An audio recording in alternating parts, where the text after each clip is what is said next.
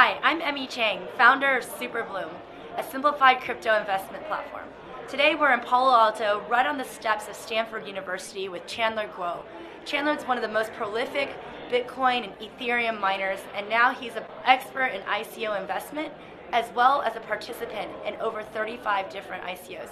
We have him talking here about token sales, about China, and what does this future look like for blockchain. Chandler, it's really good to have you here. Um, so, you know, I have this burning question for you about your view on the ICO's impact on the world. And have you seen it before? So I'd love to hear your view on that. The ICO is uh, like a monster. Uh, this monster is very small, just like a egg. Uh, be a little boy, a li- little monster. But this monster is growing up very fast. There's three months, there will be growing become a dinosaur. it's already very big, and uh, it's a this this ICO the business model is totally revolution of the IPO. It will be destroyed the centralized middleman business model, like a Wall Street, like a New, uh, like a like a Nasdaq. NASDAQ.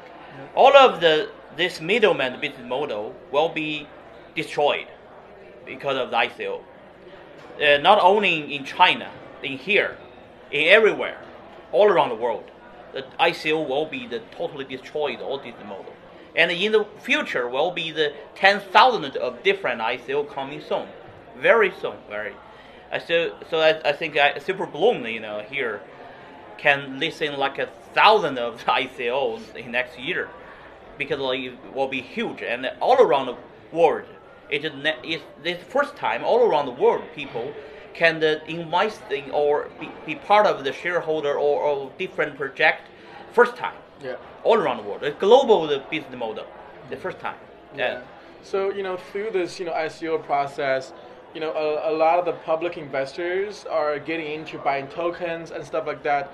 Do you have any concerns for you know the founders you know going out there buying you know Lamborghini or you know Porsche and houses? You know, Yeah. what is you know sort of the concern there? You know, for founders to raise money purely on a